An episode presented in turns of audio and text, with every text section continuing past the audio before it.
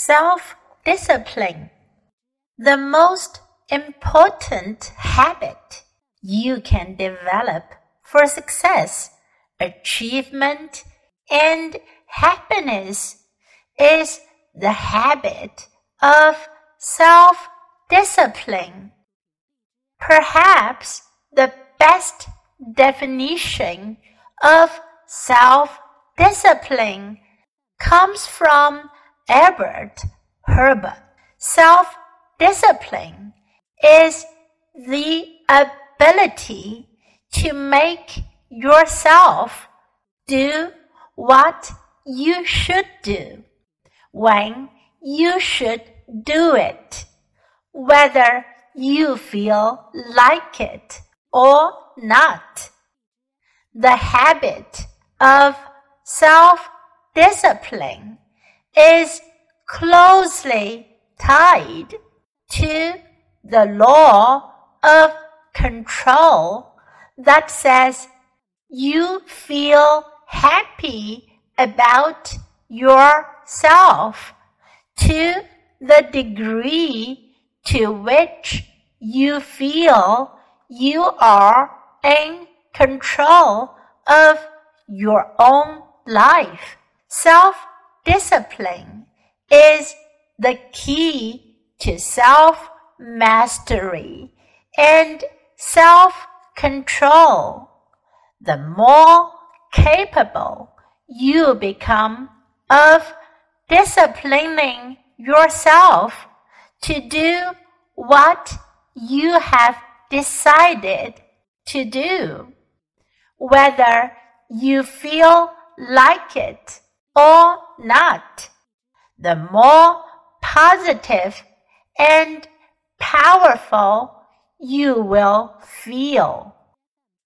There is a direct relationship between self discipline and self esteem.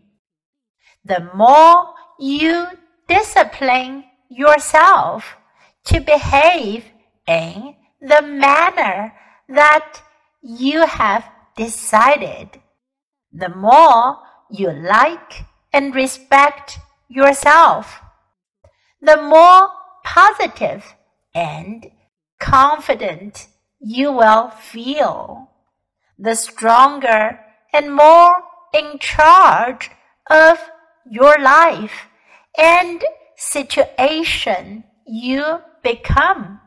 This is why the happiest, most successful, and most respected men and women in our society are all men and women of great self control, self mastery, and self discipline.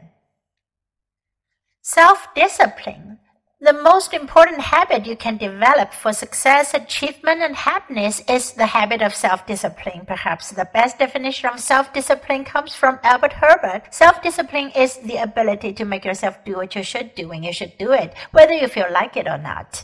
The habit of self discipline is closely tied to the law of control that says you feel happy about yourself to the degree to which you feel you're in control of your own life. Self discipline is the key to self mastery and self control. The more capable you become of disciplining yourself to do what you have decided to do, whether if you like it or not, the more positive and powerful you will feel. There is a direct relationship between self discipline and self esteem. The more you discipline yourself to behave in the manner that you have decided, the more you like and respect yourself, the more positive and confident you will feel, the stronger and more in charge of your life and situation you become. This is why the happiest, most successful, and most respected men and women in our our society are all men and women of great self control, self mastery, and self discipline.